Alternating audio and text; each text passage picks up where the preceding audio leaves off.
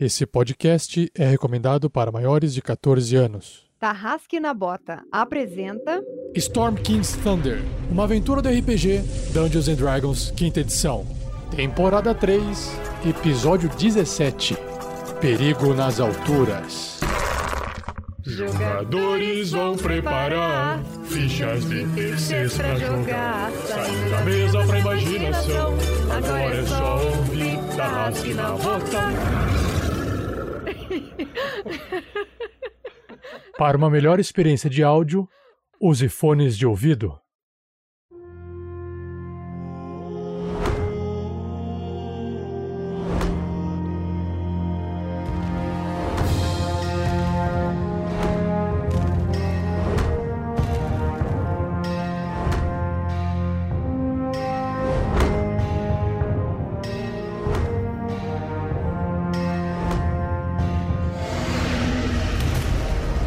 Pessoal, aqui é o Pedro Quitete jogando com o Grilo Mr. T, o Gnomonge que nessa aventura espera que as coisas deem certo, né? Reencontre o pessoal que tá sumido, chegue onde tem que chegar, as coisas a gente não morra, não encontre mais nenhum dragão ancião, né? esse tipo de coisa assim, dia a dia. Salve galera, aqui é Fernando Scaff jogando com Grandorf, o anão, clérigo druida, que nesse episódio espera conhecer, rever os grifos, bater um papo com os Zéfiros, ter um momento tranquilo e calmo, longe de combates desenfreados contra criaturas abissais. Se possível, claro.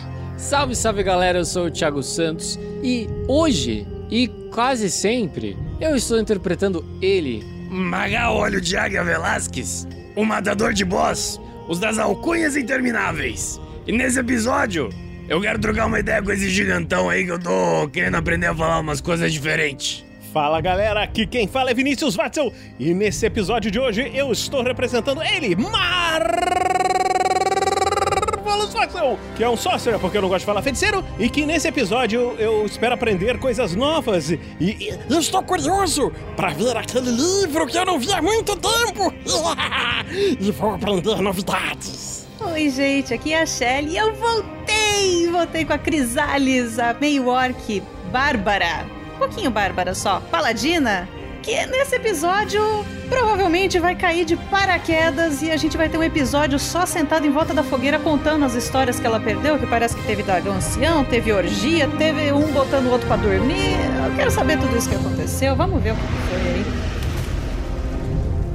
E eu sou o Rafael47, o mestre dessa aventura, Storm King's Thunder, a tormenta do Rei da Tempestade. E nesse episódio eu espero que dê tudo certo com a nova ferramenta do Foundry e todos os jogadores se divirtam com isso. Esse episódio só foi possível de ser editado graças às doações mensais dos padrinhos e madrinhas do projeto e às doações das lives. Em nome de todos do RPG Next, muito obrigado! Seja você também um guerreiro ou uma guerreira do bem.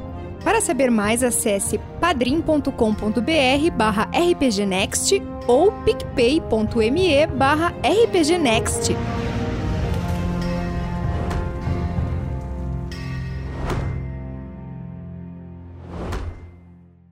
Fala Tarrasqueano, fala Tarrasqueana. Antes do episódio começar, uma notícia, uma novidade para você, claro, para quem acompanha no YouTube. Mas se você só acompanha pelo podcast, acho que vale a pena você ficar pelo menos sabendo que tem isso no YouTube. Segue o áudio, que é o áudio do vídeo que eu postei no YouTube. Fala pessoal, beleza? Aqui é o Rafael47 do RPG Next e estou passando aqui para poder trazer para você quais são as vantagens de virar um membro aqui no canal do YouTube. Olha só, você ganha Loyalty Badges ou distintivos de lealdade que você vai acumulando conforme vão passando os meses com os apoios. Também emojis, tem vários.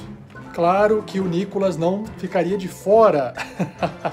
Seu nome também no Monumento Digital, publicado todo mês nas nossas redes sociais. Acesso mais cedo dos episódios do Tarrasque na Bota, editados em audiodrama. Um agradecimento aos novos membros durante o Pergaminhos na Bota, tanto ao vivo quanto na versão editada em audiodrama. Tem mais coisa ainda! Acesso ao chat exclusivo para membros dentro das lives no YouTube, só para o pessoal poder fazer uma invejinha lá conversando. E por fim, é óbvio, acesso ao grupo de WhatsApp de todos os padrinhos, madrinhas, apoiadores do RPG Next. Grupo mais louco, mais criativo, mais falador que eu conheço. e claro, né, pessoal, você tem condições de estar ajudando o projeto a crescer com mais renda entrando no projeto, a gente depende das doações hoje, a gente consegue investir mais nesse projeto, fazer mais Guerreiros do Bem, pagar mais projetos para serem editados e por aí vai, tá bom? Então é isso. Considere se tornar um membro do RPG Next dentro do canal do YouTube. E que venham as próximas aventuras.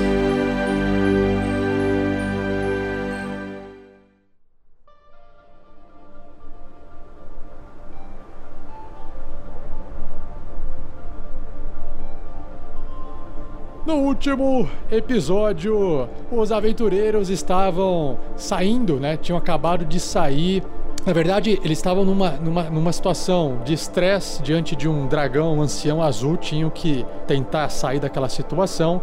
Conseguiram escapar de dentro do olho do pai de todos, mas infelizmente Harshnag teve que se sacrificar para isso, derrubando a estrutura central do templo principal e aí soterrou tudo e todos que estavam lá dentro. Mas os aventureiros conseguiram correr para fora e do lado de fora se depararam com aquela nevasca, aquele vento forte, o gelo do norte, apesar de não ser tecnicamente o inverno, para quem tá tão no norte assim, já no finalzinho do outono, já neva, já é frio pra caramba, então estavam sofrendo lá e eles tinham a, o objetivo de sair daquele lugar, agora sem a, a, companhia de um gigante resistente ao gelo e tinham que chegar num local seguro, porque, né, gelo mata. E aí eles foram andando vários dias e foram comendo frutinhas mágicas, o que salvou a questão alimentar deles. É, e a água eles conseguiam derreter com magia e fazer né, da neve água para tomar. Eles foram resistindo ao clima que estava castigando eles, até que numa noite, durante um descanso ali numa das cavernas de gelo, eles escutaram um barulho e quem estava ali era o Zéfiros, que apareceu para poder pegar eles. Tiveram uma conversa sobre como o Zéfiros os encontrou. Se você não sabe, ouça o episódio. E agora eles estão na Torre dos Zéfiros. Vamos ver o que, que vai acontecer.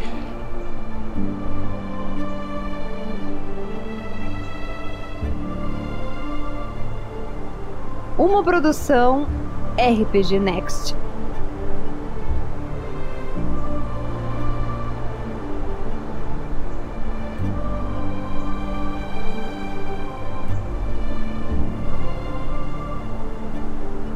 Depois de vocês descansarem um dia e atualizarem Zéfiros de todos os acontecimentos, depois de um minuto de silêncio, que pareceu ser bem mais de uma hora, que Zéfiros fez ao sacrifício do bondoso gigante Harshnag, ele finalmente direciona sua torre voadora para o monte Hamarhast, onde se encontram os gigantes do fogo, lá na região das espirais de gelo.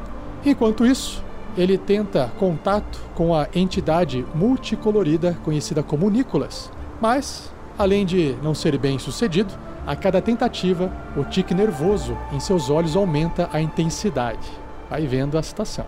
Ele está confiante de que vocês irão encontrar Crisales um dia e torce para que vocês possam encontrar a concha de teletransporte que o oráculo mencionou que vocês precisam usar, ou até mesmo, de alguma forma, e, se isso for possível, interferir na construção do Colossus Vonindod, o matador de dragões. Bom, princípio, esse Vorindod tem a alcunha de o matador de dragões, mas vai saber o que, que ele pode matar também, além de dragões.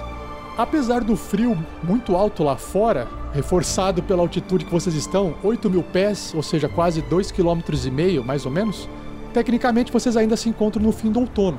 Faltando poucos dias para a verdadeira estação de inverno, vocês só conseguem imaginar o que ainda está por vir. Mas Graças à magia da torre voadora, a temperatura dentro dela é muito agradável, sensação que vocês não sentiam há dias, desde que partiram de Mirabar em direção às minas de Mirabar, porque era só neve depois que vocês saíram de Mirabar. Nesse momento, vocês aproveitam algumas horas para os cuidados pessoais, alimentação e reflexão.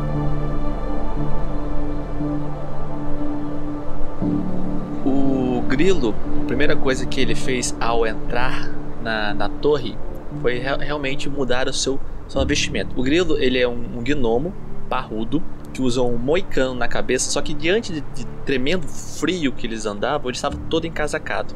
Então, ao entrar na torre de clima agradável dos Zéfiros, ele retirou o casaco e se expôs seu peito nu com restos de óleo. Então a primeira coisa que ele foi fazer foi se lavar, tirar aquele resto de craca de óleo congelada, para poder se besuntar novamente, para se preparar para as batalhas vindouras, porque o grilo sempre está devidamente oleado. Mas falando sério, o, o grilo ele ficou muito uh, afetado pela, pelas perdas que eles sofreram. Gastou tudo isso na raiva dele para poder tirar o pessoal daquela montanha maldita. Então ele gastou muita energia, acabou sendo posto para dormir pelo Marvels contra sua vontade. Então ele agora tá se. Ele pegou o presente que o Zephyros deu pra ele, né? Que era um, um bastão imóvel. E ele tá mexendo com o bastão pensativo, refletindo sobre as decisões que ele tomou para chegar até ali e ele, ele tá usando, como eu falei, ele fica sem, sem a camisa, já que o clima tá agradável, mas ele usa um roupão, um traje monástico de Okamizo, que tem chamas desenhadas. E ele usa praticamente a parte de cima, ele usa um amarrado na cintura, próximo das cordas que ele sempre guarda preso ali, e com as calças e botas. Então ele tá de sentado no chão, de, com as pernas cruzadas, ajeitando com uma mão o moicano para cima, botando para cima depois de tirar todo aquele gelo e mexendo no bastão imóvel, refletindo sobre a viagem até ali.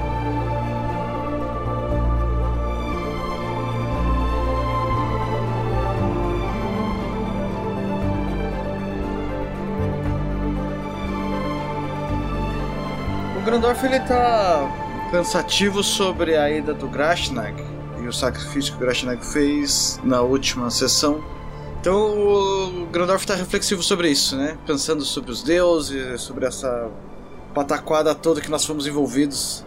Principalmente a ideia de que temos que invadir uma fortaleza de gigantes do fogo para destruir um golem da morte, antigo e milenar, e quem sabe até encontrar a pedra noturna e destruí-la, se conseguirmos para evitar isso de acontecer. Grandorf está refletindo sobre essas coisas, olhando o próprio Zéfiros e pensando que talvez não em Zéfiros como um amigo, mas imaginando Zéfiros do outro lado da, das linhas de batalha e como ele poderia fazer para derrubar uma criatura desse tamanho.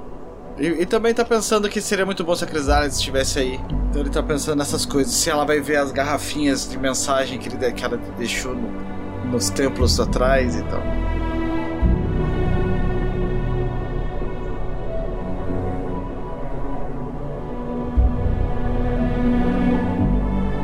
Magal está com a sua roupinha de couro preta, seu chapéuzinho de, de pirata, tá com a sua bolsa da Hermione, que cabe bastante coisa dentro, com a sua besta enjaulada, não, sacanagem, você tá com a sua besta, tá com a sua com o seu arco, suas, suas aljavas com flechas e, e dardos e está puxando papo com os Zéfiros pra cá, puxando um papo com os Zéfiros pra lá. Tá conversando com Marvelous aqui, com Marvelous ali. Vocês percebem que ele anda muito fixado nesse rolê de, de gigante, sabe? De, tá muito interessado por essa raça. Tem pedido os livros emprestados nesses últimos dias aí pro, pro, pros Zéfiros pra entender um pouquinho mais como é que funcionam os gigantes. E ele tá tá ali quietinho, conversando com o pessoal, dando uma treinadinha no seu arco e flecha, tomando uma beritinha aqui e outra ali, às vezes escondido, às vezes não.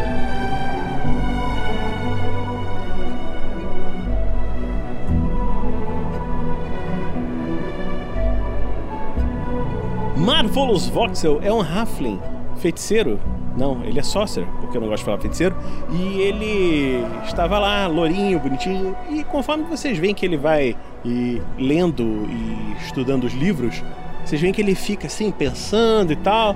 De vez em quando vocês veem que aquela aparênciazinha é, demoníaca aparece, desaparece, e ele estuda mais um pouco e tal. E vocês veem que de repente acontece um negócio engraçado conforme ele tá lendo. Vocês lembram que o, o olho dele era amarelo? De repente, quando ele tá naquela forma endiabradinha dele lá, o olho dele, ao invés de ser amarelo, fica azul. Azul claro, assim, brilhando, e uma fumacinha azul. E ele fala assim: Ah, agora consegui! Ai, finalmente, finalmente eu acho que eu consegui, galera! Aí ele volta pra aparência normal e vocês veem que o, o olho dele, que era. Ele não tá mais demoniado, mas o olho dele, que era amarelo, tá um olho azul, mais azul do que o azul do céu. Dois, dois olhos bonitos, azu- azulões, assim. E é isso aí.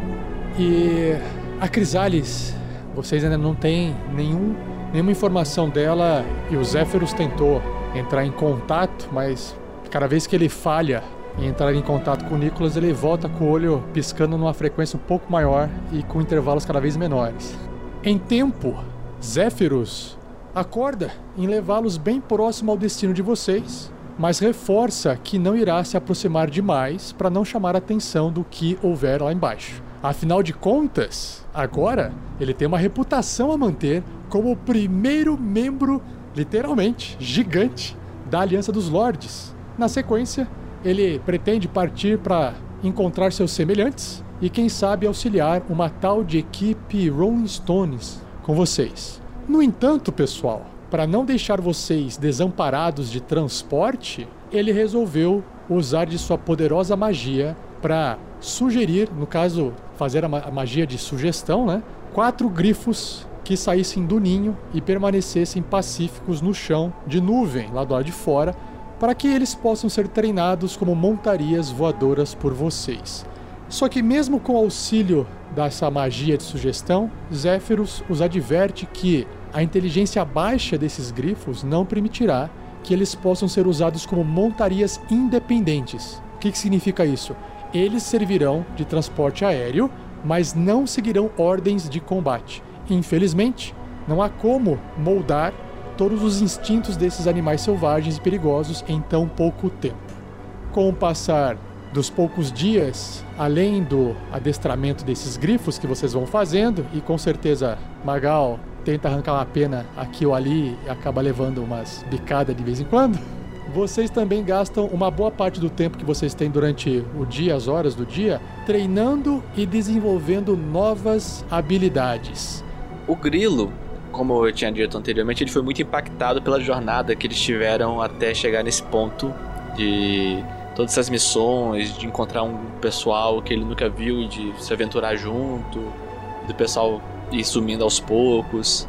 Então ele se manteve muito isolado nesses dias. Ele falava o mínimo, não se irritava com o Marvelous como era comum, não conversava com o capitão também como era comum. Ele se mantinha muito na dele. Ele fazia uma rotina severa de, de flexões e na parede, inclusive, que ele subia na parede. E ele fazia bastante treinamento durante o dia, comia em silêncio e passava bastante tempo meditando, observando como funcionava o braço do Esculápio, né, que é o, o bastão imóvel dele, e pensando em como fazer combinações com as botas dele de aranha para poder cumprir melhor a missão. Ele vai passar esses dias muito introspectivo, tentando se aperfeiçoar. O Grandorf tá reflexivo sobre os problemas que virão, problemas gigantescos. É, mas ele também passa o tempo cuidando dos animais, dando uma ajeitada nas paradas, conversando com as pessoas. E ele começa a tentar lembrar das suas vivências e suas leituras. E ele começa a tentar usar suas habilidades druídicas para se tornar uma criatura maior e mais forte. E dessa forma, nessas reflexões, não, tenho muita noção de como é, uma pessoa aprende a virar um outro bicho, mas o Grandorf aprendeu pela própria criatividade e curiosidade. E ele consegue se transformar agora num gorila. É, e aí ele começa a se sentir mais. Então ele começa a praticar isso. Ele fica virando gorila e, tipo, praticando como um grande gorila no meio da sala. Mas é isso que o Grandorf tá fazendo, assim. Ele tá praticando essas transformações mais poderosas e exercitando, assim. E até desafia o grilo. Ei, grilo! Uh, uh, uh, ei, cara, dando porrada no grilo, assim. Grilo, sai daqui, sei lá. Tô introspectivo. O Magal hum, é habilidade de nível 8, mas ele não avança como um ladino, agora ele vai para as habilidades de Ranger. Veja só. Agora eu sou patrulheiro porque eu não gosto de falar Ranger. Sacanagem.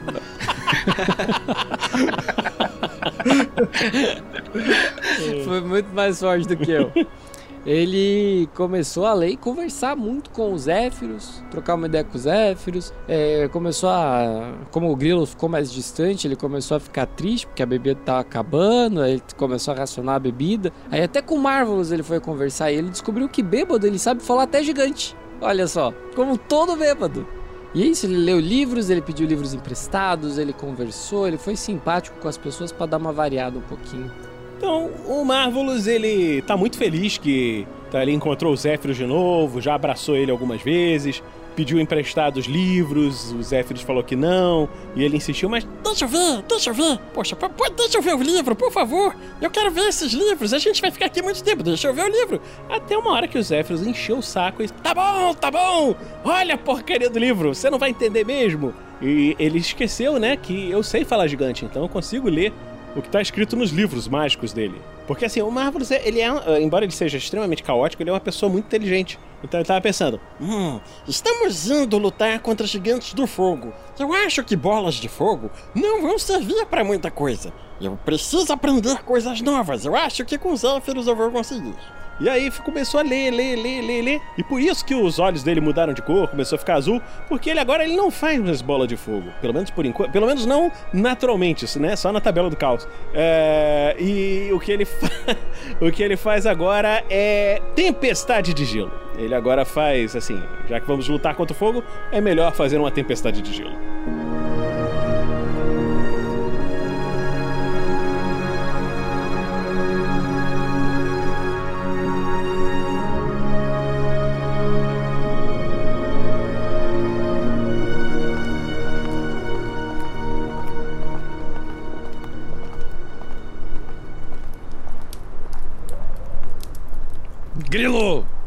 Grandorf! Ma Marvelous, você também vem aqui. Opa! Tô lendo um dos livros ali que o Zéfiros mandou pra gente. eh, de- Deixou aqui comigo. Tem bastante coisa aqui sobre os gigantes do fogo. É, olha só. Como todos os gigantes, tá escrito aqui, ó. Um gigante do fogo pode ver e ouvir duas vezes mais do que um humano médio. Eu não sou humano médio, eu sou um humano variante. Eu tô ali acima, né? Os únicos em sua raça. Seus sentidos são. são bem adaptados a ambientes de alta temperatura. Porque. né, gigantes do fogo. Seus olhos em particular são capazes de ver através das brumas frequentemente associados a tais temperaturas. Eu não sei o que são brumas, mas quem tiver inteligência alta aí. Ah, fumaça, fumaça. Você não tem inteligência alta que você é burrinho igual eu. Mas eu estudei, eu estudei. Tô estudando aqui também. Brumas é um bairro de Avalon. Ah. Ah, eu lembro de um bardo que usava essa palavra em uma das suas músicas. É. Alceu Valença. O- continuando aqui. Embora seus corpos sejam imunes ao fogo, mesmo quando engolfado por um sopro de dragão, é, há relatos que pouquíssimos gigantes do fogo já foram vulneráveis ao frio. Isso é importante, viu, Marvelous? Eles não são vulneráveis ao frio? Tá escrito aqui, ó. Há relatos que pouquíssimos gigantes do fogo já foram vulneráveis ao frio. Aí você vê, você conversa com o mestre e ele te dá sugestões quando você vai desenvolver o personagem. E você acredita nessas coisas, porque aqui não é GURPS, aqui é D&D. E aí você imagina que ele saiba do que está falando. Mas acontecem essas coisas. Tudo bem, mestre. Sem nenhum problema. Marvelous, a gente já conversou sobre isso de não acreditar 100% nesse cara aqui da gravata borboleta. É, eu acho que eu vou pedir a- ajuda para próxima evolução. Vou pedir ajuda pros universitários, do, dos padrinhos, dos guerreiros do bem, pra ter certeza de que eu estou seguindo a melhor opção de ser combeiro safado. Foi o que eu fiz, eu conversei com o Thiago. então já sei o que eu preciso fazer. 47, hein? Que vergonha! Você me enganando descaradamente! Ele tá até vermelho. Pior que tá mesmo. Deixa eu continuar aqui, ô Marvels. Tem aqui da personalidade também. Olha só, os gigantes do fogo, eles frequentemente consideram a bravura como uma das maiores virtudes que alguém poderia e deveria ter. Eles saboreiam as oportunidades em que podem testar a sua força contra adversários formidáveis. Ou seja, se a gente não for um adversário formidável, ele não vai testar a força dele na gente. Isso é importante, vou anotar aqui na ficha. É uma boa. Agora, agora eu tenho certeza por que o mestre quis isso. Porque ele não quer que nós sejamos formidáveis com magias específicas contra eles. Entendeu? Então, é pra a gente não brigar muito. Ele não tem muito trabalho na. na. na mestragem. Vai ser só do papo, só papo. Teve outro, tem outro livro aqui, ó. Pera aí, deixa eu pegar aqui. Esse aqui não tem mais nada, tem outro aqui, ó. Gigantes do fogo são conhecidos por atacar seus inimigos com rochas aquecidas em fogo ou lava. Isso é importante. Enfraquecendo os alvos antes de entrar em combate. Mais importante, já dentro de ambientes fechados, os gigantes do fogo favorecem os usos de espadas grandes, que podem ou não estar encantadas com chamas. Por fim, o uso frequente de caltrops contra eles. Os gigantes do fogo inovadores desenvolveram botas feitas de ferro ou pele de dragão para proteger os seus pés. A escama de dragão poderia fazer sentido. Devíamos ter pego mais. Há rumores que alguns gigantes se tornaram especialistas em lutar com essas botas. Ô Grilo, essa tua botinha aí não é a mesma coisa, não? Você vê que o Grilos ele levanta a cabeça por um instante, faz um sinal negativo com a cabeça e volta a meditar. Tá chato. Durante o treinamento dos grifos, vocês aprenderam algumas regras básicas de montaria, como por exemplo montar e desmontar, claro, sem que a criatura ataque você, que é o mais importante, onde se segurar na criatura para não cair durante o voo, e o controle da montaria, que são as ações dash, que é uma investida, né? Disengage e dodge. Então vocês podem usar essas ações com os grifos, na vez né, dos grifos. No entanto, infelizmente, devido à baixa inteligência dos monstros alados e o instinto selvagem, não há como direcioná-los num combate, servindo apenas como transporte aéreo, como já foi citado anteriormente. E finalmente, depois de cinco dias de viagem na Torre dos Zéfiros e treinamento constante, então o Zéfiro se aproxima ali na porta do castelo e anuncia a hora da partida de todos vocês. Chegamos ao Monte Hamarhast. Espero que vocês tenham conseguido se preparar. Desejo a vocês uma boa aventura e que o Nicolas os proteja.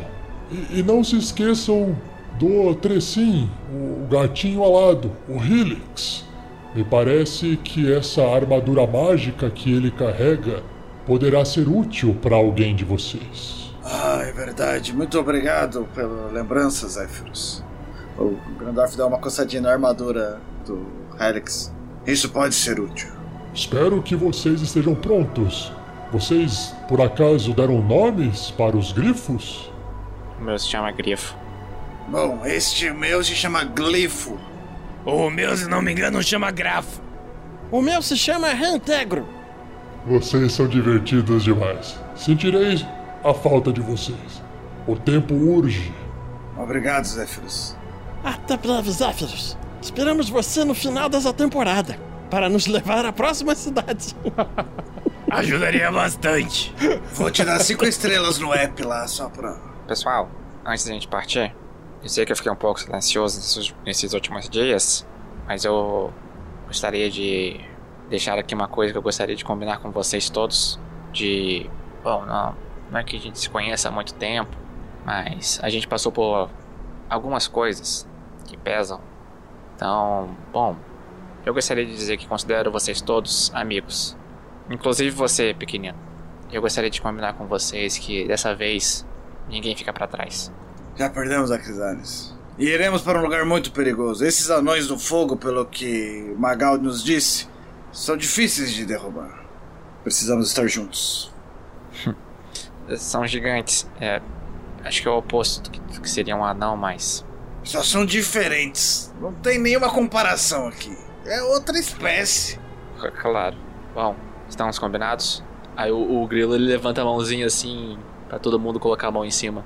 Se fosse um anão muito grande, talvez o Gandalf se aproxima e coloca a mão no, no círculo. Tá, né? O Magal vai lá.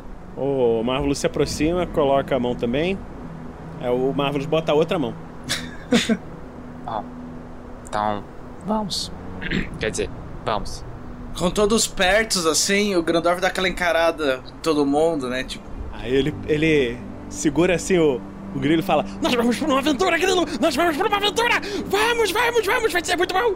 Eu acho, Marvelous, que nós vamos é salvar o mundo. Se tudo der certo, claro. Sim! E vai ser uma aventura incrível! É, a gente só precisa pegar uma pedra noturna, uma concha de teletransporte, conversar com a princesa dos gigantes da tempestade, convencer ela a não destruir o mundo. Nós precisamos eliminar o mal da corte do rei. Um dia normal.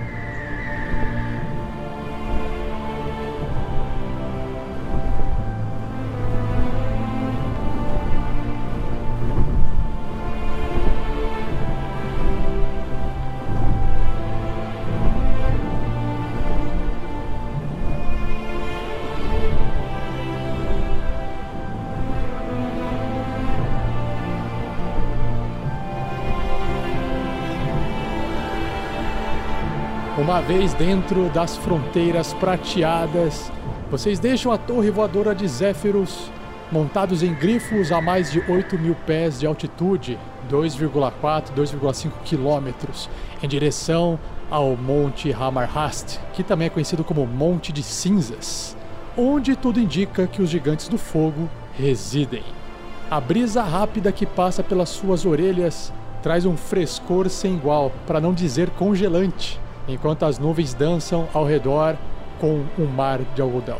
Conforme vocês vão descendo em direção ao monte, até alcançarem aproximadamente mil pés do solo, uns 300 metros mais ou menos, vocês enxergam numa encosta da montanha, começando do chão até em cima, um par de portas gigante prateada na base, né, na parede da montanha, Aí, um pouco mais ao lado, uma escadaria com milhares de degraus, esculpida na parede da encosta desse monte, que leva até o topo, que fica a uns 500 pés, 150 metros de altura. Onde, olha só, pasmem, há uma aldeia em cima, montada nessa encosta da montanha.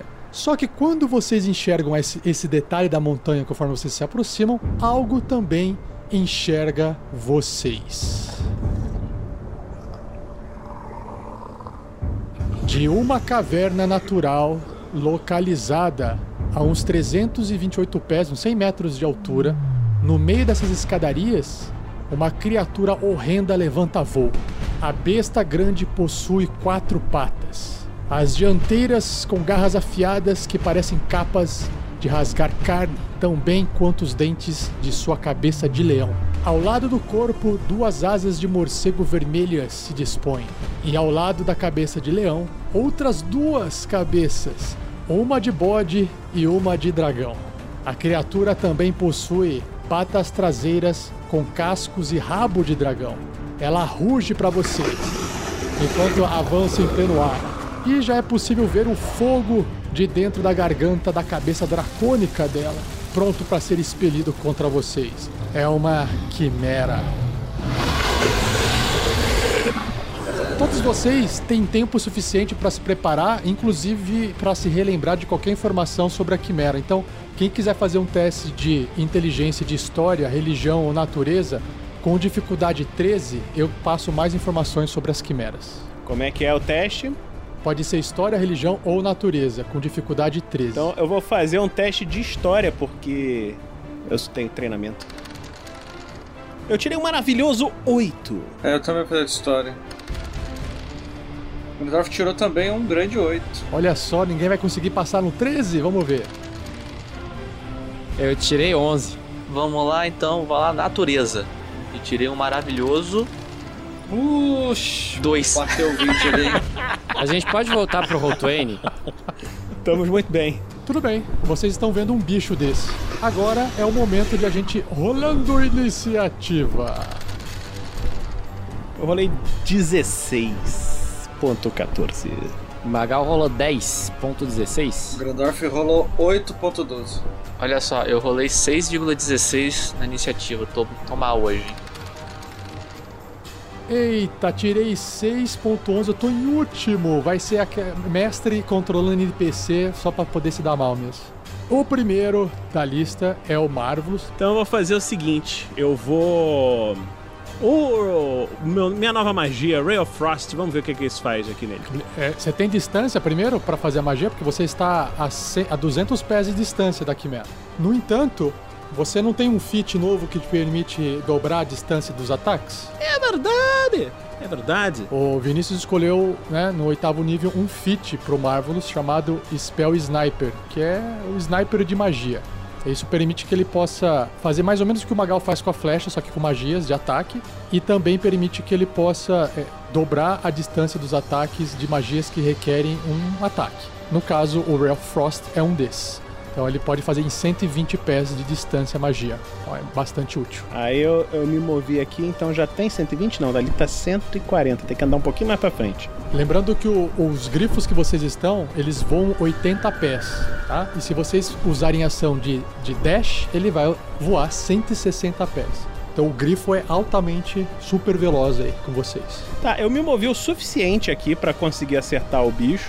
Então vamos começar com uma magia mais fraca, né? Vai ser o Ray of Frost. Tirou o maravilhoso 18. Beleza? Pode rolar o dano porque a sua magia ela acerta em cheio o peito da quimera e você vê gelo espalhando, mas o vento logo tira aquele gelo.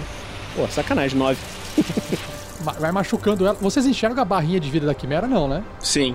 Sim. Então, é legal que vocês tenham uma noção de, de quanto ela vai ficando machucada. Beleza, então é isso aí. Essa foi a minha ação. É, O, o grifo ainda pode voltar, né? Sim, você pode voar 160 se você quiser com ele. É, eu volto pra trás. Eu, eu voltei pra onde eu estava. Eu avancei com o grifo, ataquei e voltei. Magal Velasquez. Seguinte, o Magal, ele era um cara que.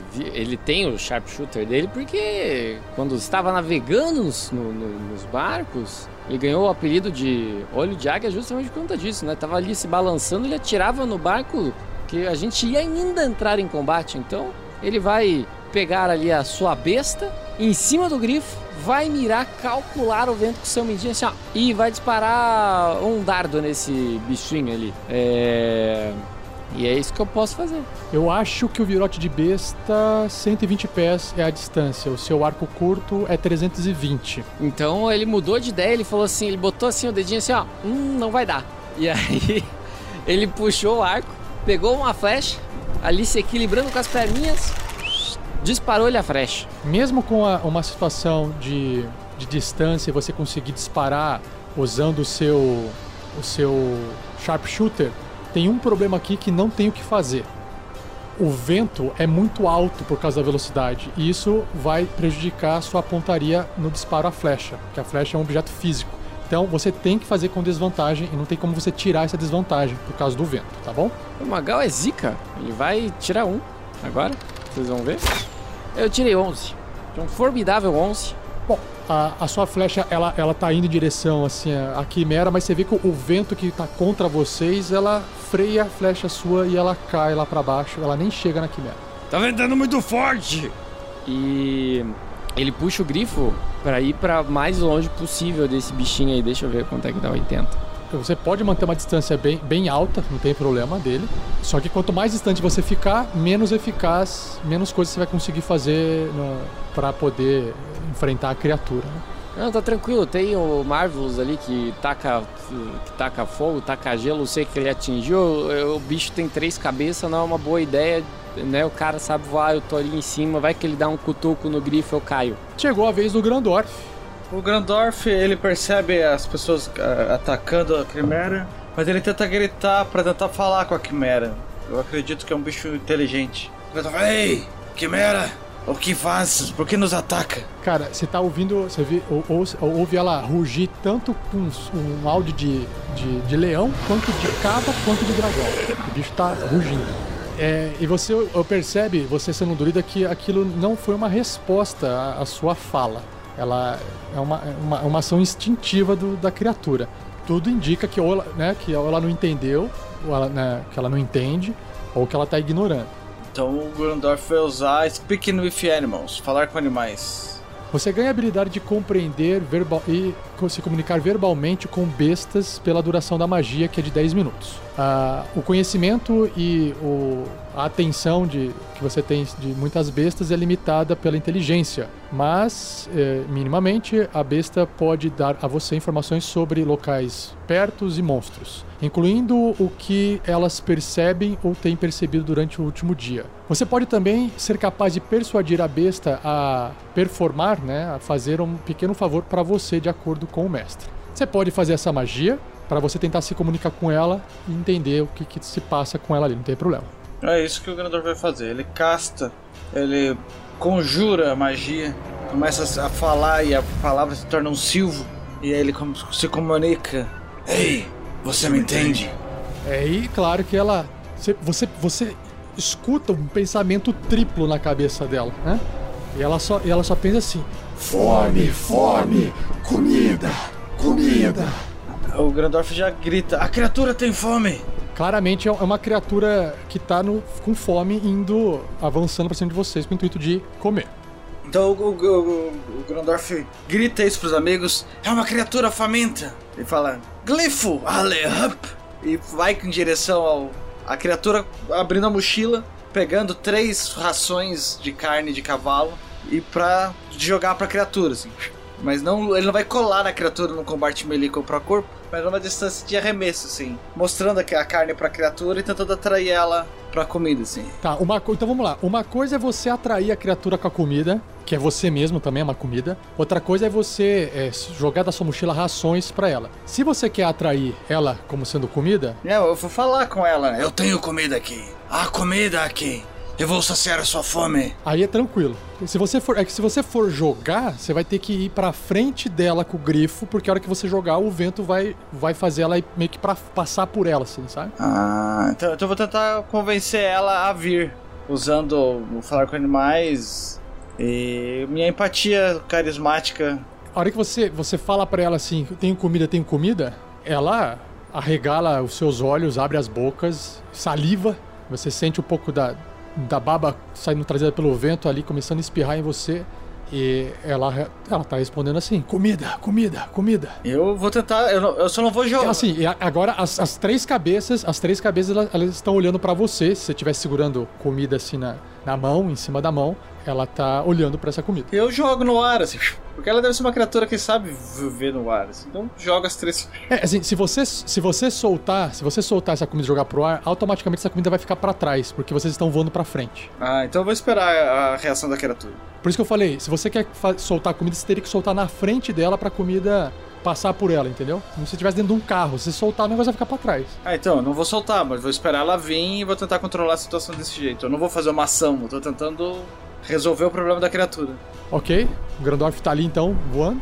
E aí nós temos o, o grilo Mr. T. O grilo, ele, ele viu que o pessoal tava, começou a atacar o bicho lá. E ele já pegou um dos dados dele e armou, fez tchic, armou o dardo, começou a soltar a corda, amarrou a corda no dardo, viu que o Grandoff tava, tipo, movimentando, falando alguma coisa sobre comida. Então ele vai fazer uma movimentação de dash com o grifo para tentar contornar, para se posicionar atrás do, do da quimera. O grifo vai andar e andar, né? Ele é 60, então eu ando 120. E se eu der o dash, eu ando mais 120. O grifo voa 80. Se você der andar e andar, você anda 160. Se aproximando dela, mas não em linha reta. Se posicionar para poder visualizar o flanco da quimera, observando a tática do Grandorf de levantar a comida e dele gritando que ela só quer comida. Ele já estava se preparando para atacar quando ele ouviu isso. Então ele segurou o ataque, o dardo com amarrado na corda, e se a criatura atacar, ele vai atacar o Grandorf, ele vai atirar o dardo. Beleza.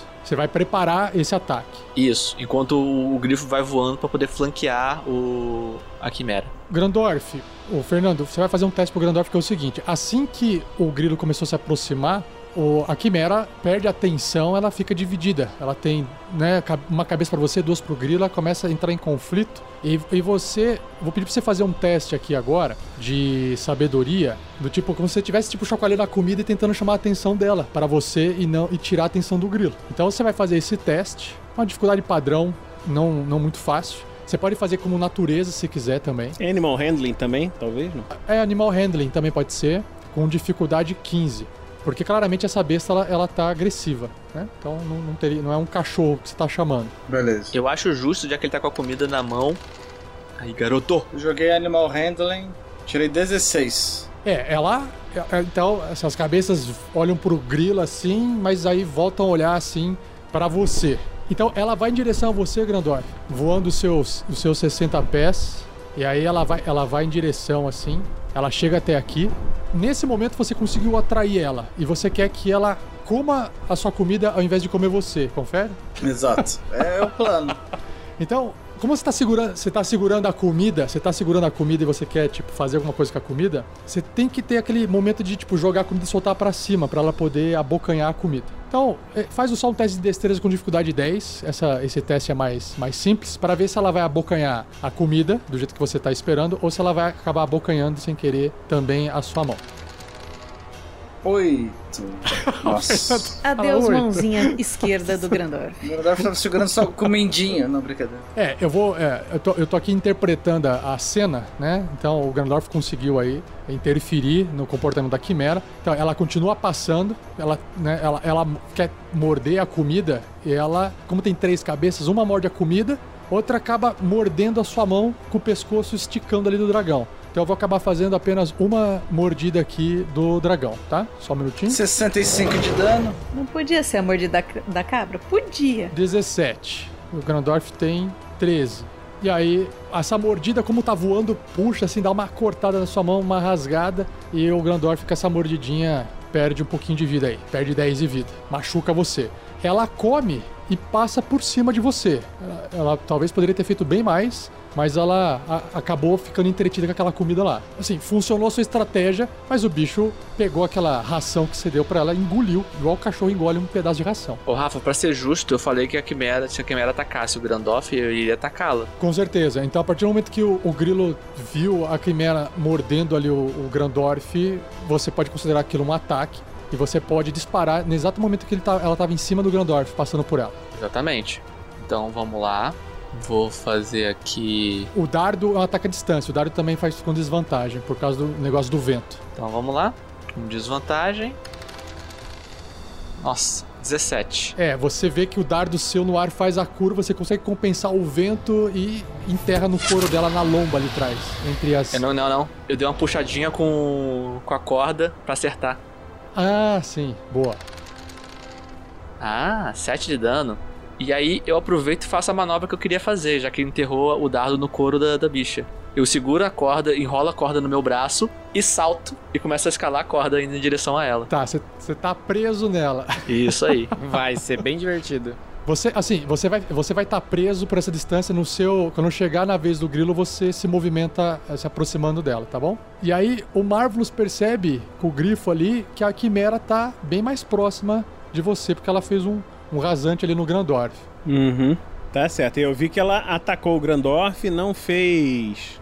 É. Assim, nem ligou pro que ele. pro que ele fez, assim, de tentar ajudar. Não, ela ligou, só que uma cabeça comeu, a outra cabeça acabou mordendo ele, porque todas as cabeças querem comer, entendeu? Então, eh, uma comeu a ração, a outra quis comer a mão do Grandorf. O bicho tá, tá se alimentando. Hum, entendi. Ela ligou, só que ela foi gulosa.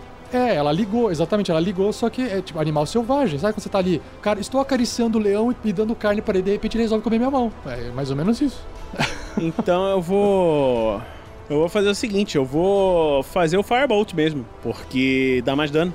Eu, dali onde eu estou, eu ataco, né? Eu, eu vi o quanto, eu vi o quanto a, a, a Quimera conseguiu se mover, né? Ok. Então eu. Eu olho pra ela e dou meu ataque. Ah, lembrando o seguinte, ela tá, ela ficou lenta por causa da sua magia de gelo. Então ela, ela tá voando mais lento, né? 10 pés a menos. Ah, então ela tá voando um pouco menos. Então vou, vou, vou continuar com a magia de gelo. Madura particular! E tirei um maravilhoso 11. Vi- vo- Acontece com você o que acontece com os outros. O vento chacoalha um pouco, apesar de sua magia ir reto e não sofrer problema com o vento, nesse caso, a- o chacoalho do grifo ali por causa da, da lufada de vento faz com que o tiro seu passe bem do lado dela e a magia não acerta a quimera. Tá certo. Então eu vou mover o meu o meu grifo, né? Dash, é 160, né? 160. É, eu desci e me aproximei lá do Magal, lá embaixo. Chegou perto do Magal, os dois só a distância. Você pode passar seu turno quando você precisar. É, capitão, eu acho que o, a gente não tá, não tá conseguindo dar muito dano nela, não! E aí é o capitão. É um animal muito difícil. Eu vou ficar daqui da cover pro grilo. Vai que ele cai. E é isso que o Magal vai fazer. Ele vai ficar em dodge. E a minha ação preparada é: se o grilo cair, que ele tá pendurado, não tá? O, o grilo tá. Isso, o grilo ele tá pendurado voando com uma corda presa na quimera. Então, daí se ele cair, eu tô ali preparado pra ir buscar ele. Ah, tá. É, o que você pode fazer assim, é, você, tem que, você teria que preparar a sua ação para comandar o voo do grifo numa situação de emergência. Você não consegue é, ficar em dodge. É, porque, assim, se você ficar em dodge, você vai só conseguir mover 80 pés. E se o grilo cair, ele vai estar bem mais longe, você não vai conseguir pegar ele. Você tem que estar no full, movimento full. Você, você repara que quando o grilo salta pra, e tá amarrado na corda, a- o, o grifo, grifo, grifo, né? É, ele, ele dá um rasante pra baixo pra poder virar a- o voo pra poder acompanhar o grilo voando, se preparando pra caso ele. O grilo consegue fazer isso mesmo? É, o, o grilo ele pode comandar o voo do grifo. O, o voo não tem problema. Ele não pode comandar o grifo no ataque, mas no controle de movimento é igual o. Sabe quando o, o, o, como chama? o zorro comanda o cavalo e o cavalo é a montaria? Vocês todos ouvem um grande assovio e o grifo faz essa manobra aí. Mas vai que escapa, né? Porque o Magal não pode fazer muito. Tá ventando pra caramba, eu atiro flecha. Eu vou, eu vou ficar preparado pra pegar o grilo caso ele caia. E é essa a minha ação, gente. Eu não posso fazer nada aqui em cima. Vou ficar de olho no grilo. Grandorf, você tá sentindo dor na sua mão. É, você vê que a criatura te mordeu por, por instinto, né? É, o Grandorf se mantém confiante na estratégia dele. Volta falando, mantendo a concentração de falar com os animais. E chama ela de volta. Ei, ainda tenho alimento para sua fome. E ele continua o nome de tentando acalmar essa Rafael, criatura faminta. É, Mas a questão que eu quero. é, o que eu quero usando a magia é entender se existe ainda essa possibilidade, sabendo que ela tá levando porrada de todo mundo. Se ela ainda. Se ela consegue desvirtuar esse caminho dela ou não. É isso que o Grandorf tá tentando entender. Faz um, assim, faz um teste de natureza e eu não vou contar como sua ação, porque você tá tentando se comunicar com ela. Faz mais um teste de natureza. 10. Aí, 10. Nossa, eu tenho quase nada de bônus. Tá, o que acontece é o seguinte, a, a dificuldade sua com essa criatura é que assim, ela é uma, ela é uma besta deformada, diferente das bestas tradicionais como cachorro, peixe, macaco. Ela é uma besta que ela sofreu mutações, ela é oriunda de experimentos mágicos. Então ela tem ali na- na- no seu sangue parcialmente besta, mas parcialmente ela, ela é uma monstruosidade. Ela é uma monstruosidade é isso aí, é uma mistura de criaturas com alguma outra coisa que gera uma terceira. A sua dificuldade é essa. Ela não é um animal, ela não é uma, um bicho da natureza. Assim, ela é uma, uma besta no sentido de que é uma criatura, mas você sente essa dificuldade de. que a mente dela é completamente fragmentada. e Ela é, uma- é um bicho com raiva, completamente descontrolado. Inclusive, é um bicho caótico, tá? Ele, ele é um. Diferente dos outros animais da natureza que são neutros, essa criatura ela é caótica e, inclusive, ela tem um comportamento assim maligno, né? Então você tem essa dificuldade por causa disso. Você conseguiu é, mudar o comportamento dela natural com, seu- com a sua ação, mas o problema é que você está forçando a barra com uma coisa que, é, que não é natural, você entendeu? Então eu te dei essa informação para você é, pensar no que, você quer fazer, porque você não tá me- lidando com cachorro, nem com leão, nem com nem com bode. Você tá lidando com uma criatura que você sabe que não é natural. Beleza, então sendo assim, o Grandorf entende essa situação. Ah, esqueçam o plano, ele grita. É só uma criatura caótica. Ele levanta a, gerando a, a piedade. Então vai ser um Sacred Flame, só pra não gastar muito turno. O Grandorf tá ali perdido, sem saber o que fazer. Um raio em forma de fogo com energia radiante aparece do céu, assim, do meio das nuvens e desce em direção à Quimera. E aí você. Ah, eu tenho que fazer o teste de, de, de destreza pra ver se eu escapo dela, né? Eu tirei 18. Eu acho que 18 é suficiente pra passar ah, no seu teste. E aí o Sacred Flame é um cantrip. O problema dos cantrips é que se você não acerta, né, seu, seu desvio, nada acontece. Então você vê que as três cabeças da criatura instintivamente olham pra cima e ela com um movimento do corpo muito ágil des- desvia do seu da sua chama sagrada. Aí você tem seu movimento. Beleza. E o Grandorf vai se afastar um pouco. Todo mundo se afastando da quimera e aí você pode passar o turno, que é o grilo Mr. T. Todo mundo se afastando da quimera, não. Todo mundo menos o grilo. Ah, sim, claro. Grilo, é, vamos tirar você de cima do grifo, só pra representar que você tá, tá preso na corda ali. É, eu estaria no limite da corda, que são 50 pés. Ah, então é porque você tá, ela vai pra lá, ela vai indo junto, então você tá sempre a 50 pés dela. Pode ir lá. Então o grilo agora ele vai se agar- agarrando, puxando a corda e amarrando ela mais no braço e dando voltas enquanto a quimera vai se balançando, desviando de chama sagrada, rodando, ele vai se, se amarrando ali na corda até chegar próximo dela. É, eu vou considerar terreno difícil, então você pode andar metade do seu movimento enquanto você quiser até chegar nela. Bom, se eu der um dash, eu, eu andaria minha velocidade normal, que é 50 pés. Aí eu vou me enrolando tal qual o Jack Chan nos filmes dele. e eu chego em cima do, da quimera, travo em cima dela na- numa asa ali, puxo o dardo de volta e dou porrada na cara da. Ah, você vai dar soco, você você não vai esfaquear ela com, com o dardo, você vai dar socão nela. Não, eu vou segurar numa asa, vou dar uma joelhada de um lado, vou saltar, segurar na outra asa, dar outra joelhada pra fazer duas cabeças baterem na cabeça do meio. Se der certo, vai ficar bonito. E eu vou usar um stun strike pra ver se eu consigo deixar ela confusa com a porrada, mas tem que acertar primeiro. Então, vamos lá. 21.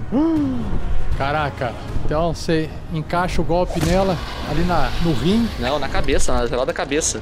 Dando um 9 de dano. Ela toma esse golpe. E aí ela tem que fazer o saving throw do stun e ataque.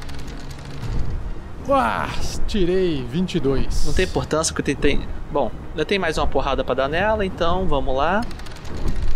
16. Acerta. É, é, ali nas costas é muito fácil acertar. Mais 5 de dano. 14 de dano total nela aí. O grilo tá machucando, ela tá batendo, batendo, batendo. Aí eu vou aproveitando que eu vou, e vou soltando a corda, preparando pra já dar uma laçada nela já na próxima. Nesse momento, a, a quimera, ela tá irritada com você ali no corpo, né? Como você você subiu nela e montou nela, como é, eu deixei isso pra ficar legal na história, sem precisar fazer gastar ação pra fazer um agarrar, um agarrar nela, né? Você tá preso ali, então vamos fazer o seguinte, ela também, ela tenta também chacoalhar pra te tirar dali, né? Então a gente vai fazer um teste resistido de habilidade que pode ser, você pode escolher tanto atletismo, é, acrobatics, né? Você pode escolher e eu faço um teste de, de, de força, que ela tá, ela tá chacoalhando com a força, né? Então vou fazer aqui uma rolagem de força. Beleza, vou rolar aqui minha acrobacia. Eita, saiu. Os dois tiraram um. E eu tirei mais! e tirou mais! Caraca, os dois tiraram um! Que caraca. Bom, ela vai dobrar os pescoços e ela vai tentar. Ela vai ta- tentar te morder de qualquer forma. Deixa eu ver se ela tem alguma coisa, porque ela tá muito incomodada com você. Então, é, o que, que ela pode fazer? Ela pode é, te morder, tentar virar a cabeça, enterrar o chifre e a garra. Eu vou desconsiderar, porque a garra você tá nas costas dela, não tem como ela tacar a garra em cima, né? Eu acho que tem que rolar com desvantagem, né? Porque. Porque você tá nas costas dela, né? É, faz sentido, faz sentido, faz sentido. Então ela vai tentar te morder. Putz, olha lá, 16, mesmo assim foi um- uma, uma boa rolagem. Tá, a boca do leão vira pra morder você, causando em você esse dano aqui de 11 de dano. E aí ela ela tenta a cabeça do, do, do bode tenta enterrar o chifre em você e também ela faz um outro ataque. Putz, 18. Acabei rolando bem nos dados aqui. E aí o dano normal, o chifre aqui dá 10 de dano. Tá. E ela continua, ela continua voando e, e dando uma. E, e, assim, e dando volta. E você vai, vai junto dela. Então ela voa 60 pés. Deixa eu ver aqui o- a distância. Ela vai assim voando 60 pés, mas em direção ali ó, ao, ao grilo. Desculpa, ao Marvelous e ao, ao Magal. Né? Tá voando lá em direção. E aí vocês estão assim, vocês estão com essa dificuldade, né? De, de lidar com essa quimera voando. E aí vocês observam um brilho lá no fundo, assim, do, do no horizonte, meio que para cima. E esse brilho traz consigo uma corneta de longe. Todos vocês então olham no fundo, de repente, vindo daquele sol que nasce, porque vocês partiram de manhã da Torre dos Zéfiros. Parece que por um momento é alguma coisa vindo do sol, parece que em algum momento é alguma coisa que. mais uma criatura vindo lá do horizonte, o sol ofuscando um pouco vocês, a luz, né? E aí vocês observam, na verdade, mais uma criatura alada, infelizmente, voando em direção a vocês, que por algum motivo tocou alguma corneta. O, o Grandorf tenta procurar o barulho. O que está acontecendo? O grilo tá meio ocupado, tipo, com a criatura se debatendo embaixo dele. A gente tem isso daqui. É, estou ouvindo barulho, será que são os bardos? Cantando nossas músicas de nossa vitória? E eu vou procurar. Algo multicolorido vindo em direção a vocês numa velocidade muito grande. Uma besta alada, uma criatura alada com um chifre no meio e montada em cima a Crisalis aparecendo de volta, segurando a Jurubeba com uma aura em volta dela, claramente dando um leve brilho azulado. E aí ela vem se aproximando e voando perto de vocês até chegar próximo. Sentiram minha falta? A gente vai descobrir o que, que acontece com esse combate contra a Quimera e a volta da Crisalis que veio do céu sendo trazida não da- nada mais nada menos por um por um Unícolas, um avatar de Unícolas alado no próximo episódio.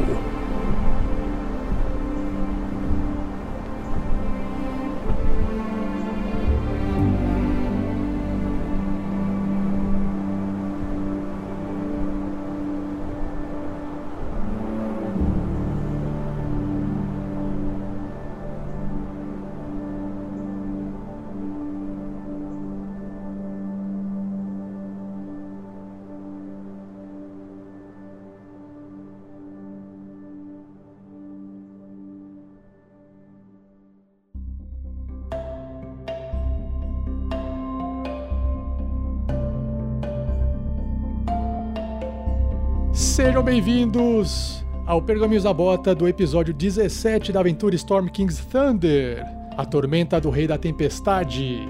Vamos lá, e nesse episódio é, eu tenho que relembrar, principalmente os jogadores, que a gente, fica, a gente ficou acho que um mês, mais ou menos, um pouco mais de um mês parado. É bom dar uma passada por cima, assim, na gamificação, para vocês que estão voltando agora também, dar uma lembradinha como é que funciona a gamificação, a, a parte monetizada da live. Aí eu falo sobre os chifres e inspiração para os personagens. A gente vai para e-mails e comentários e a gente fecha com algumas artes dos fãs, se tiver, e alguns jabazinhos, tá bom? Gamificação das lives, lembrando então que você pode participar ativamente desse Tarrasque na Bota, doando reais, que a gente converte em chifres, tanto no superchat do YouTube, como foi feito agora há pouco, como também no PicPay via arroba o Nicolas, tá bom? Para cada um, para cada um real doado, a gente converte em um chifre. Então tá aí a conta do PicPay, a imagem que tem no PicPay, arroba o Nicolas, tem a imagenzinha, você pode fazer essa doação pra gente aí. As regras da gamificação estão na descrição da postagem dessa live, tá? Então você pode acessar lá também as regras com maiores detalhes se você quiser estudar como é que funciona.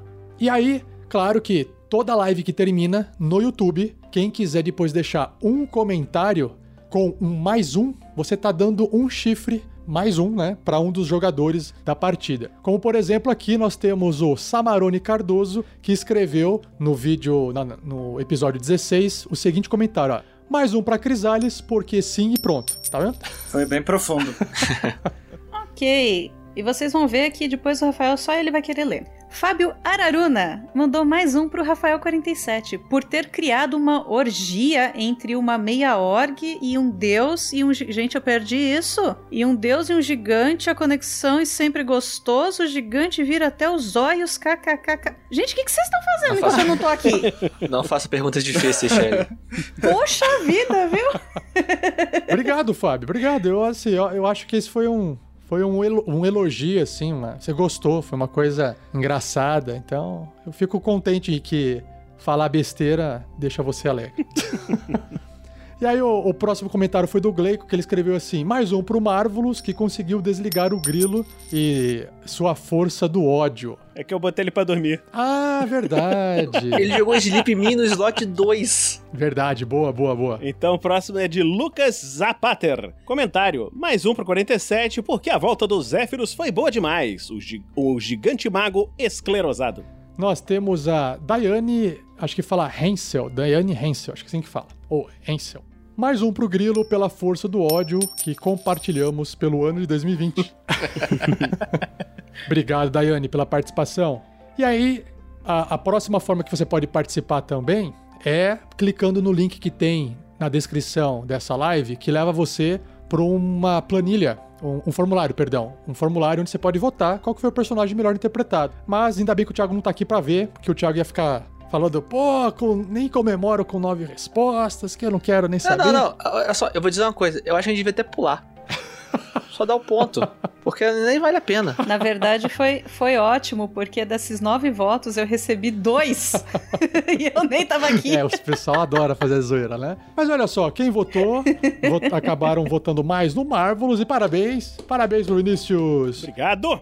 Lembrando que, por enquanto, a, a marcação de inspiração só vai ficar pro jogador visualizar, por causa da ferramenta do Foundry, né? Eu ainda não pensei numa forma de mostrar isso pro pessoal. E como é que funciona para os jogadores? Você entra na sua ficha, dando dois cliques no seu token, e lá na sua fotinho tem um- uma imagem de um dado, onde você clica lá e você marca que você tem inspiração. É assim que você vai marcar. A gente pode colocar o marcador no token também de inspiração, não tem problema. Só a gente combinar de deixar um marcadorzinho de inspiração se vocês quiserem. E aí a gente chegou na parte de e-mails e comentários. E nós temos aqui um recado do Jaques Redin.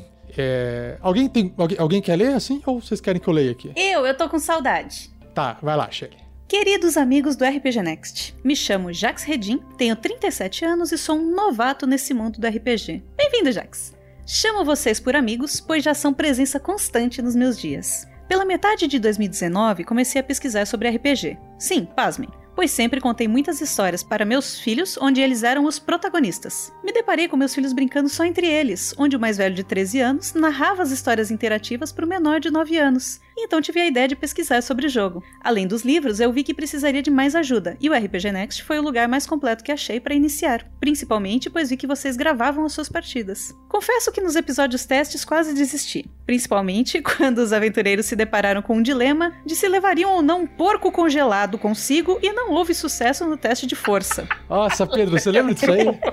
Nossa, que fiasqueira. Nossa senhora. Mas tomei coragem e segui firme, ouvindo todos os episódios. E hoje terminei o último episódio da Mina Perdida de Fandelver, com muita alegria e admiração ao trabalho de vocês, principalmente pelo esforço e dedicação que vocês têm para nos entregar esse excelente conteúdo. Já faz algumas semanas que começamos a jogar a Mina Perdida de Fandelver na prática e temos a nossa mesa, onde eu mestro o jogo com meus filhos Bernardo de 14 e seu Draconato Bárbaro e o Raul de 9 anos com seu elfo da Floresta Druida. A prima Manuela de 8 anos com sua elfa guerreira e a minha esposa Tati com a sua feiticeira humana. Ai que lindo, gente! Só antes de me despedir, preciso fazer uma menção ines- ao inesquecível dia em que o querido Olavo dormiu durante a transmissão. Todo mundo lembra disso. Causando uma crise de riso incontrolável durante a minha viagem de ônibus para casa. Sério, fiquei sem ar. Por pouco não tenho que fazer um teste contra a morte de tanto rir. Sigo ouvindo o RPG Next e não sei quando vou chegar no dia em que vocês irão ler este e-mail, mas gostaria muito de agradecer como vocês conseguiram divertir meus dias e nos ajudar a ter mais essa diversão em família. Abraços, Jaques Redim, o aprendiz de mestre. Valeu, cara, muito bom. E nós temos mais, mais uma mensagem aqui, ó, um tal de padrinho silencioso, hein? O Hugo Alves do Carmo. Alguém tá inspirado aí? Eu, tô- eu, eu tenho a inspiração dessa aventura de hoje. Então aqui, o padrinho silencioso Hugo Alves do Carmo. Olá, Tarrasquianos! Após ouvir o episódio da Mina Perdida de Fandelver número 40, no Pergaminhos da Bota, resolvi vir aqui dar uma mijadinha no poste.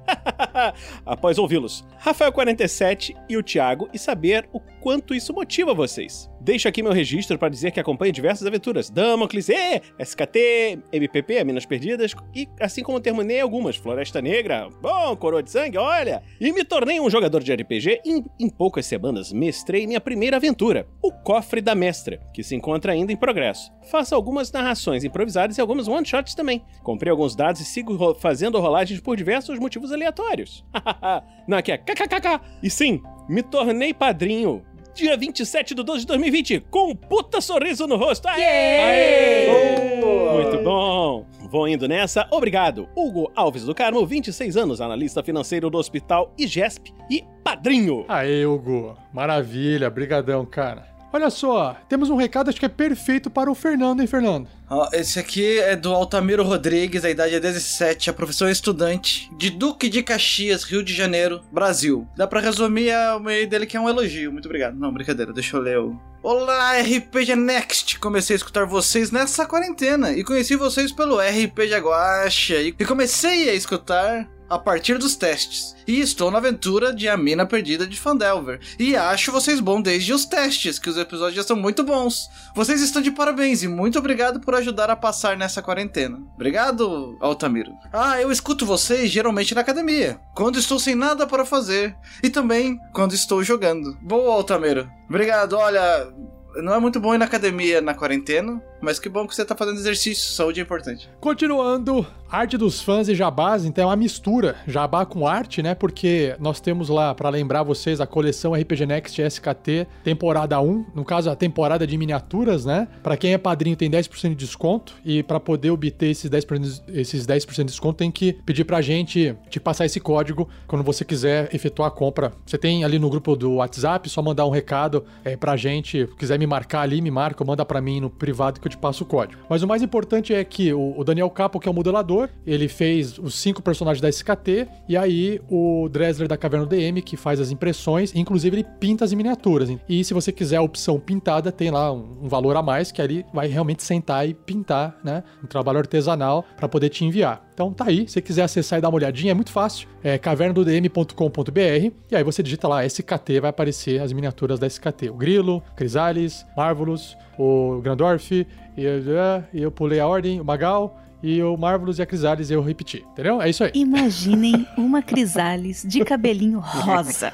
Só isso que eu digo. Vai ser mangueirense. E também temos aqui uma, um outro destaque que é pro kit pelotão Rolling Stones da Mundo Fã, que são as cinco canecas dos cinco personagens da Mina Perdida de Fandelver, mais a caneca do do pelotão Rolling Stones que é com todo mundo junto. Então é um kit, se quiser fazer aquele kit tomar, tipo, caneca na segunda, na terça, na quarta, na quinta, na sexta e no sábado. Aí domingo você usa outra caneca. No domingo você lava as outras, né, gente? Vamos colaborar, né, bicho? É, o, o que a vantagem do kit, assim, eu queria destacar a vantagem assim do kit que, claro, além de você ter todas as canecas, é que é, tem um valor que o frete fica zerado. Confere, Thiago. Exatamente, a partir de 150 reais. E Rafa, eu estava errado, você estava certo, porque a gente encoraja as pessoas a comprarem duas canecas do Clank para usar uma caneca dentro de outra caneca.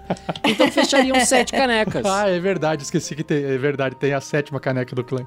Beleza, então galera, para acessar e dar uma olhadinha, vai lá em mundofan.com.br. A hora que você acessar, Vai aparecer várias canecas, é claro, você pode olhar as outras lá, mas na hora que você bater o olho, você já vai conseguir identificar que você trata das canecas da, da SKT, é, desculpa, da, da Mina Perdida de Fandelver. Eu tô misturando as aventuras. É que a gente, a gente teve muita citação da Mina Perdida nessa, nessa leitura desses pergaminhos, né? O que é muito interessante pensando no que vai acontecer esse ano, mas mais tarde a gente fala sobre isso. E aí, se você quiser conferir essas artes de perto, até se você fala, pô, quero ver essa arte de perto. Acesse Arte de Fãs no site da RPG Next. Você vai é, clicar ali no link no topo superior do, do site e você vai ser direcionado para o Pinterest nosso. E lá tem exatamente essas artes. Claro que não, não tá na sequência, vai ter que dar uma procurada, mas tem a arte ali da, que está sendo usada para caneca. Tá? Então você consegue ter uma, uma, uma visão com alta resolução dessa, dessa imagem se quiser dar uma olhadinha antes também, tá bom? Eu já contabilizei os chifres doados na, no Super Chat, muito obrigado. E eu tenho que contabilizar aqui os chifres doados via PicPay também. Olha só, primeiro começando com Lucas Zapater. Ele doou 10 chifres para Shelly e escreveu assim: Shelly, bem-vinda de volta e viva os paladinos! Ah, obrigada, Lucas. Valeu, Lucas. Brigadão, cara, pela ajuda aí. Aí nós temos mais uma aqui, ó, do Fábio Araruna. Ele escreveu assim: cinco pra Shelly? Caraca. pra chegar com os dois pés nos peitos. Aí. Contanto que não seja na porta, tudo bem, né, gente?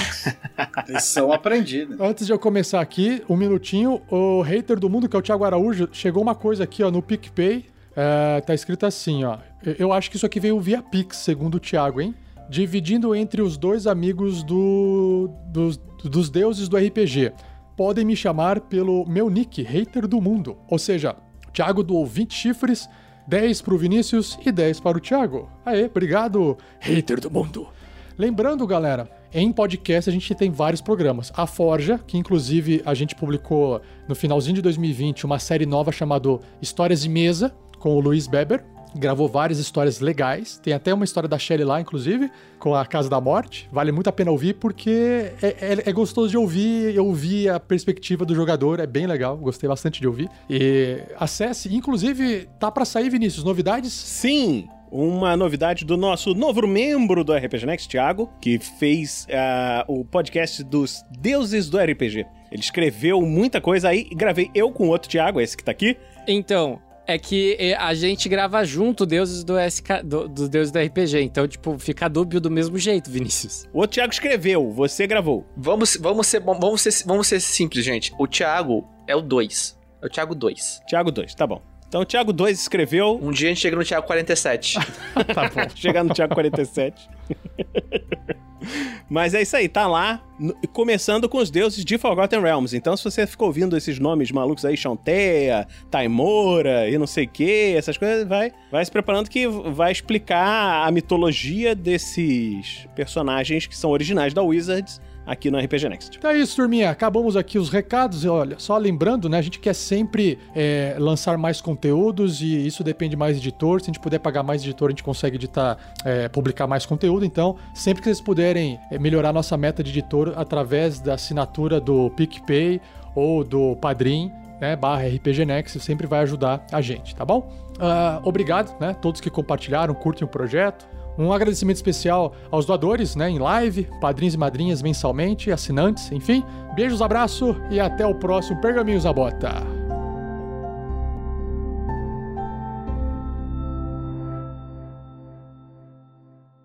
A criatura também possui patas traseiras com cascos e rabo de dragão. Ela ruge pra vocês. Enquanto. Pera, ela ruge assim? Não, se ela ruge assim, tá safe, galera. Este episódio de Tarrasque na Bota foi editado por Luiz Beber.